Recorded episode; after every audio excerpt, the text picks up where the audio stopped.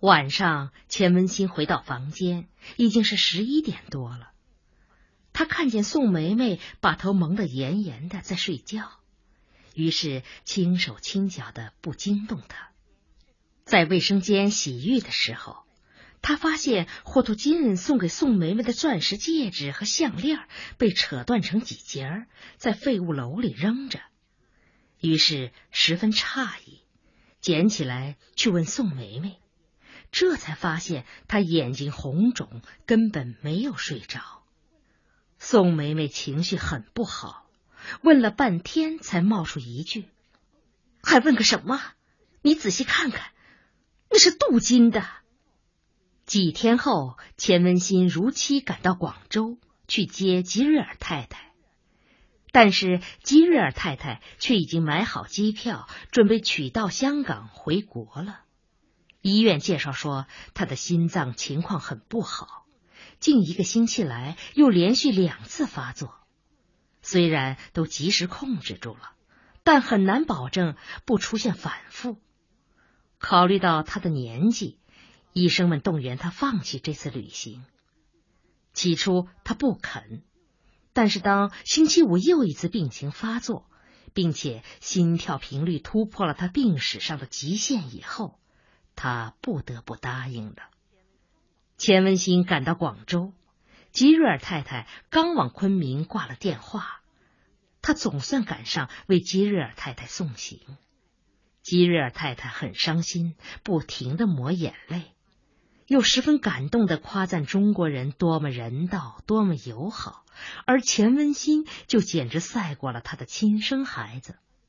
看得出来，他这一切都发自内心。直到验票登机，他还不停的向钱文新招手，又大声叫着：“亲爱的，明年我还要来的。”目送着波音七四七客机腾空而起，钱文新这才转身去售票厅订票，想连夜赶回西安。票却早已售完，并且注明旅游旺季。飞往西安的机票已预定到十天以后，他只好去买火车票。按照计划，他飞往广州的当天，宋梅梅将率客人们赶往桂林，两天后由桂林回西安。火车站人流熙攘，挤得连插脚的地方都难寻。钱文新挤了一身汗，才总算挤到售票厅的问世窗口。一打听，他顿时凉了半截儿。火车票半个月内都不可能有，倒是可以预定五天以后的硬座票。不过一想起两天两夜坐在硬板凳上，而车厢里又是那样闷热拥挤，他便不寒而栗。更重要的是，客人们在西安只待四天，即使他有吃苦的精神。赶回去也误了日期，没办法，他只好给西安挂长途电话，讲明困难，请他们另外安排人接待。取得同意以后，才安下心来。第二天清晨，钱文新早早就醒了，刷牙洗脸，七点整，他已准时坐进餐厅。他要在广州等机票，他计划等票的这几天要过得很规律。吃过饭，他走出宾馆，沿着围墙后那条林荫密布的小路散步。这儿人很少，空气很好，在广州有这么一个幽静的可供散步的环境是很不容易的。一刻钟以后，他回到屋子，拿出一本英文版的莎士比亚全集。虽说他英语已经不错了，但他并不满足。他有个打算，在水平进一步提高的时候，要比译几部有价值的著作。他从小读巴尔扎克的书，也就十分钦佩傅雷。隐隐约约的幻想中，他也要像傅雷一样，为中外文化的交流做一些扎扎实实的工作。只是这个想法太大胆了，所以他只是悄悄的埋在心里。不敢声张，连读两天英语，第三天他就觉得枯燥难耐。想来想去，关键是身居旅途心不静。于是，一大早就去飞机售票处，想去碰碰运气，或许会有人退票。售票厅里人声鼎沸，他走近前稍微一打听，便立刻觉出自己的错误。从一大早开始，这儿就有几十个人在等退票，这真奇怪。从哪儿冒出来这么多急于来去的人呢？他失望的退出来。一架飞机正在降落，发出震耳的声音。飞机从草坪上掠过时，两扇巨大的银翅被阳光反射的灼人眼目，可以看清机身上那一排整齐的圆形的窗户。或许窗口那些旅客也都在朝地面张望。在焦急的等待着踏入广州，他叫住了一辆出租车。司机探出头，普通话说的半生不熟。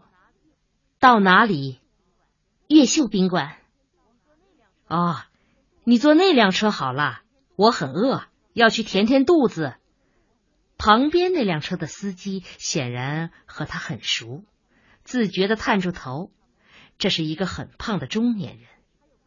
他问钱文新：“哎，还有别人吗？”“没有。”“那好啦，来吧。我这儿刚接到一位到越秀宾馆去的，你们两个人，一个人出十块钱，很便宜了。我算做好事了。”钱文新看见车尾果然有一位乘客正安放行李，由于是背向他，所以他看不清是谁。他绕过去，伸手拉开右车门，那位乘客也恰好抬直身子。钱文新猛然怔住了，是白小东。显然，白小栋也没有估计到这个意外的会见，惊奇的几乎不敢相信自己的眼睛。小钱，是是你？钱文新怔了半天，才回过神来问。哎哎你怎么会来这儿？啊，我来写一篇稿子。啊，住哪儿？越秀宾馆。钱温馨这才想起，刚才司机已经说过，是送客人到越秀宾馆去。可这实在太意外，太令人惊奇了。又愣怔了半天，他才毫无道理的问了一句：“你，你？”你怎么会住越秀宾馆呢？啊，我每次来都住那儿，那里安静。钱文新心里一阵莫名其妙的乱跳，几乎慌了神。他很快稳住自己。啊，你要住多长时间？说不准，少则十天，多则一个月。你呢？也住越秀宾馆？钱文新正要张口，一眼看见胖司机正笑眯眯的、好奇的打量着他们，那股眼神似乎猜出了什么，于是他赶忙坐进车里。车开了，胖司机还不时的从反光镜中偷去他们。哎呀，真是做梦也想不到，世界上竟有这么巧的事情！啊，你是一个人来的吗？啊不，哦，是的。钱文新一时说不清，干脆反问：“怎么没有人来接你？”啊，出版社本来是要派人的，电话里我告诉他们不必了。越秀宾馆我去年住过，很熟。去年你什么时候住的？也是春天，四月初开大型刊物主编会。啊。去年五月份，我也在广州。真的？住哪儿？出租车还是平稳的行驶着，速度不快也不慢。胖司机笑眯眯的，笑得不怀好意，却显得十分和善。钱文新突然想起，一个月以前也是一辆出租车，他和白小栋坐在车里。那个司机眉不抬眼不睁的像是正和他们赌气。汽车向左拐弯，很快驶进了一条不宽的小路。小路两旁绿荫满布，前边已经可以看见越秀宾馆那栋乳白色的楼上。付了车费，两个人走进宾馆。进宾馆时，钱文信要帮白小栋提那只大皮箱，但白小栋不肯。哎，别，这是男人干的。提一只皮箱还分什么男人女人？有时候是要分的。你大男子主义还挺严重的。这叫实事求是，女人力气小一些。白小东说的很自信，很坚决，却又很诚恳。钱文新禁不住心里一动，再一次想起那一回撞车，在值班室登记，而后交押金、领钥匙、买餐券，一切就绪。钱文新陪他上了四楼，他住四零七房间，房间不算大，设备却很齐全。地毯、空调、彩电、电话、小冰箱、卫生间。钱文新帮他稍作安顿后，便礼貌的告辞。白小洞不解的问：“怎么，你上午还有其他事情？”“没有，那干嘛不多坐一会儿？”“啊，你刚到，休息一下。”“我不累，我还是先走吧。”我要给家里写封信，反正你已经住下了，有的是时间，我会来看你的。他刚走出门，白小洞又追了出来。啊，你住几号房间？三零四。回到自己屋子，钱文新觉得心里很乱。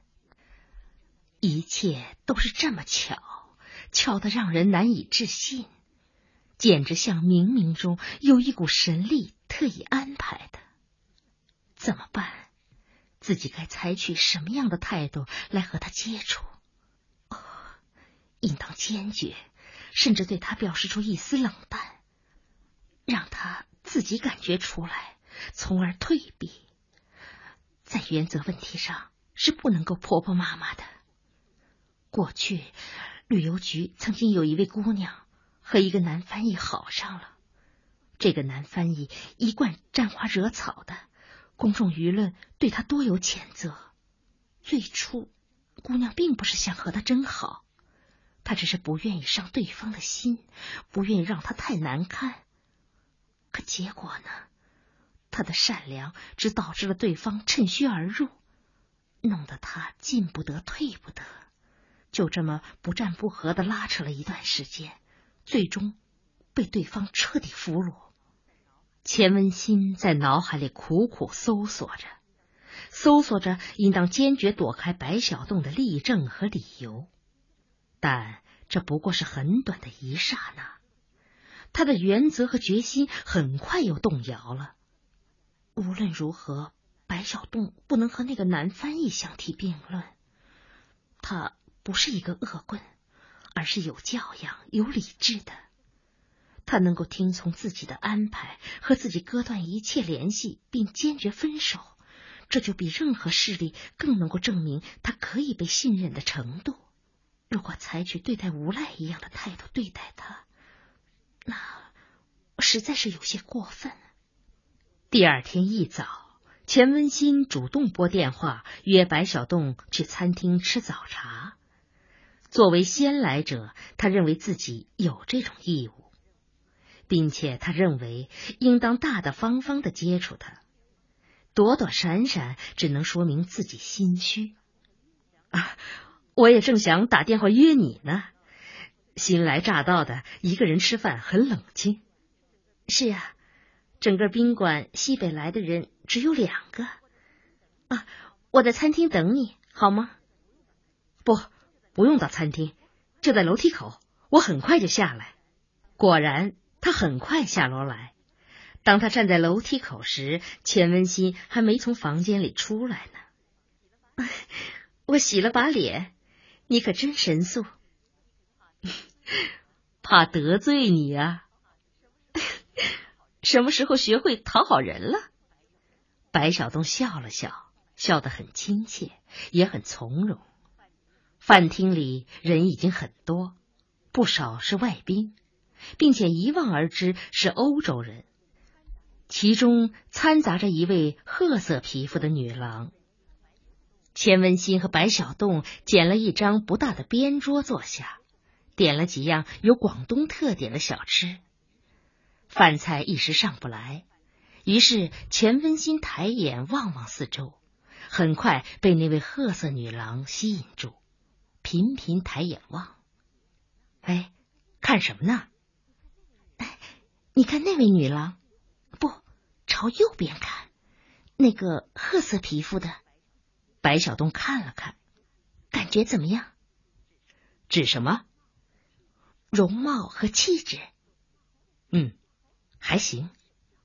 什么叫还行啊？好还是不好？你呀。咄咄逼人，说实话，我看不大清，我的视力只有零点六。那为什么说还行？哎，我感觉还行啊。告诉你吧，这位女郎推翻了我的一个偏见。过去我认为真正美丽的人只有在白种人和黄种人中间产生，我还认为真正高贵的气质也只有在这两种人身上存在。现在这位女郎让我明白了，我是错误的。哦，真的吗？她竟有这么大的魔力？嗯，我走过去看看。白小东站起来，朝那一桌外宾走去，走到跟前，漫不经心的抬眼望了一眼，又很快折回来。怎么样？嗯，是不错。你呀。总是这么有保留，不肯给人家一个十分热情和完全明确的赞美。白小东笑了笑，没有回答。要洗手吗？啊，我刚才洗过了。于是他独自去洗手，又很快回来。知道吗？无论白种人还是黑人、褐色人种，他们的美有共性，也有个性。按照常规，本民族的人对于符合自己民族特性的美，总是格外垂青的。哎，你可以到跟前去看看，走近了看，你就会发现那位女郎的鼻梁太挺太直，而且眼神中有一种我们所陌生的东西。她气质是很好，很高贵，几乎可以断定出身豪门。她容貌也很好，很端正。但按我的观点看来，缺乏一种柔和。一个女人应该有自信，也应该自强自立，但这一切应该有一种东西来协调和统一。归根结底，她毕竟首先是做个女人，明白吗？她很美，但缺乏妩媚，并不吸引人。也许那些外宾们不这么认为。哎，我声明过了，这只是我的观点。正像外宾桌上摆放的食品和我所选择的不同，我们各有所好。午饭和晚饭还是相约着吃的。晚饭后，他们做了一阵短暂的散步，是白小洞提出来的。他们走出宾馆大门。顺着大路而不是小路漫步，这使钱文新觉得安心。满目是葱郁的树木，遍野有浓郁的花香。南国的春天确实美丽的惊人，远远可以看见几栋色调悦目的建筑，这些建筑全扮演在绿荫之中，不时能够听见隐约传来的江轮的鸣笛。这是北方城市所没有的。他们随便走着、谈着，气氛很融洽，也很轻松。一会儿，他们又停住脚，一起仰望头顶那群欢快的鸽子。鸽子全是雪白的，飞过时带着悦耳的哨音。前面路边出现了一家餐馆，餐馆铺面不大，门口挂着几块木牌。上面写着食品菜肴的名称和价格。白小洞突然哑然失笑，用手指指说：“嘿，你说说，什么叫猪手？”果然，一块牌子上醒目的写着“红烧猪手”，大概是指猪蹄儿。以此类推，熊掌不该叫熊掌，叫熊手。马失前蹄这句成语也得改一下，马失前手。钱文新也禁不住笑了。是的，虽说都是中国，但广东和内地的区别实在是很大的。不说其他，他已经来广州七八回了，可至今仍然连一句广东话也听不懂。白小洞突然想起了什么，哎，对了，宋梅梅这个人怎么样？你问这个干什么？随便问问。我听编辑部小黄说，他去找过我一次，问他有什么事儿，他说没事儿。既然没事儿，找我干什么呢？那后来呢？他没有再去找吗？不知道。那几天我特别忙，顾不上。每次有人来，都是小黄接待。哦，对了，他还给我去过一次电话，说想请我看电影。你去了吗？没有。为什么不去？害怕？看你说的，很偶然的原因。那天我有会。如果没有会，你恐怕就去了。白小洞有些惊奇，看了他一眼。回到屋子，钱文新洗过澡，不知为什么心里有些闷闷的。于是拉过一本书看，看了半天，却始终没有搞清书里究竟在讲些什么。于是干脆睡下。睡下不到三分钟，电话铃就响起来。他不耐烦的抓起电话，突然一怔，宋梅梅，一点不错，是宋梅梅那欢天喜地的声音。嗨，是我，小新，你绝对没想到吧？我也到广州来了。我刚才在登记簿上查找，除了你知道，还查找到谁了吗？钱文新没有回答。不用说，他知道宋梅梅查到了谁。